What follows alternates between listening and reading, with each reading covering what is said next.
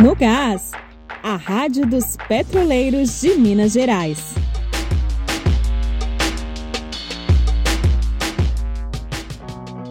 Nesta quinta-feira, a FUP se reuniu com a gestão da Petrobras para mais uma rodada de debates sobre a situação do acordo coletivo de trabalho. Saiba mais no episódio de hoje. O sindicato recebeu novas denúncias de que a gerência da Regap está operando unidades com redução no número mínimo de trabalhadores. Em setores como o HDT e o DH, onde houve redução, os locais estão funcionando com um operador a menos. Já no setor CCF, oficialmente não houve redução do número mínimo. Mesmo assim, as equipes foram diminuídas.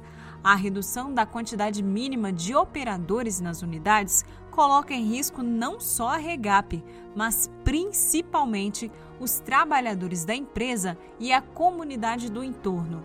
Para tentar resolver a situação, o Sindipetro criou um grupo de trabalho que está coletando documentos para denunciar o caso em órgãos responsáveis.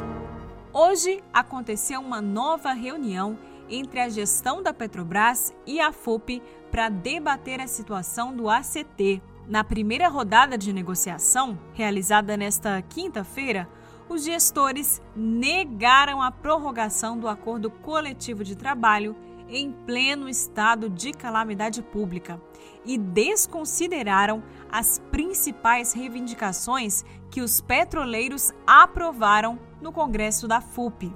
Mais detalhes da reunião vão ser apresentados na live Encontro com a Categoria. Você acompanha as discussões pelo canal do YouTube da FUP. A Rádio no Gás fica por aqui. Um bom final de semana para você.